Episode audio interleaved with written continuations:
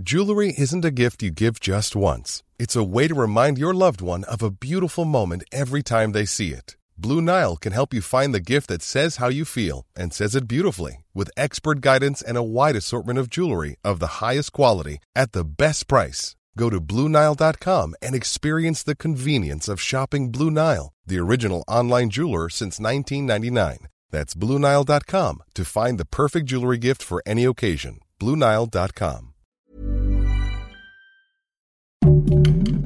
Heraldo Podcast, un lugar para tus oídos. Hoy, en primera plana, ¿te has preguntado dónde terminan los cubrebocas que tiras a la basura? Esto es Primera Plana de El Heraldo de México. De acuerdo con la Organización Mundial de la Salud, la pandemia por COVID-19 ha dejado al menos 87 mil toneladas de desechos médicos en todo el mundo, lo cual pone en riesgo la salud de las personas y el medio ambiente. Según un informe del organismo, las 87 mil toneladas de desechos corresponden a material de protección personal como guantes y cubrebocas, que se enviaron a todo el mundo a través de una iniciativa de emergencia de las Naciones Unidas entre marzo del 2020 y noviembre del 2021. Pero esto no es todo. También se enviaron 140 millones de kits de pruebas COVID, generando 2.600 toneladas de material no infeccioso, en su mayoría plástico, y 731 mil litros de desechos químicos, además de las millones de dosis de vacunas que se han administrado en todo el mundo y han generado 144 mil toneladas de basura adicionales entre jeringas y agujas. En este sentido, aseguraron que los hospitales y otros centros de salud de todo el mundo deben tener mucho cuidado al momento de desechar el material médico,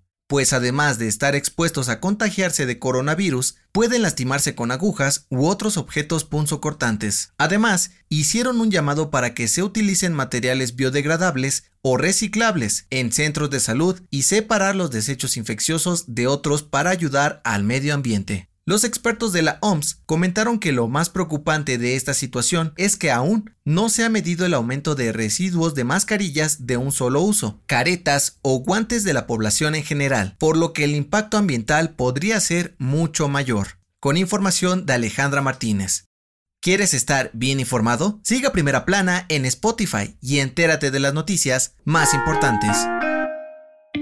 No caigas. En centros comerciales de la Ciudad de México se detectó una nueva modalidad de estafa. Se montan carpas en los estacionamientos con juegos de canicas en los que prometen premios como celulares, relojes o accesorios deportivos a cambio de acumular 100 puntos. Según una investigación realizada por el Heraldo de México en estas carpas, los dos primeros tiros en el tablero son gratis. Después hay que pagar para jugar. El primer tiro cuesta 25 pesos, el segundo 50, el tercero 100 y así sucesivamente. De acuerdo con el número de tiros, va incrementando el precio y el premio, todo para enganchar y manipular a quienes participan. Algunas personas que han sido víctimas de esta estafa comentaron que perdieron hasta 35 mil pesos con la promesa de ganar 150 mil y que aquellos que ganaron nunca recibieron sus premios. Estos lugares no tienen autorización por parte de la ley de juegos y sorteos, por lo que la Secretaría de Gobernación pidió a la población tener cuidado, no participar en estas dinámicas y denunciar a los estafadores, pues se trata de un delito que es castigado con la cárcel. En otras noticias, el presidente Andrés Manuel López Obrador dio a conocer que el historiador Pedro Salmerón declinó su nombramiento como embajador en Panamá ante las denuncias de acoso sexual en su contra, por lo que propuso a la senadora Jesús Rodríguez para el puesto.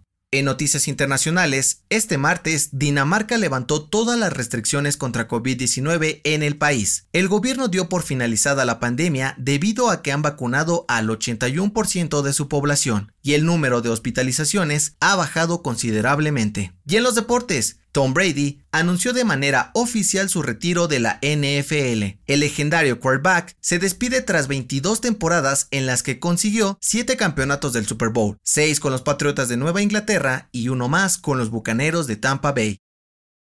El dato que cambiará tu día.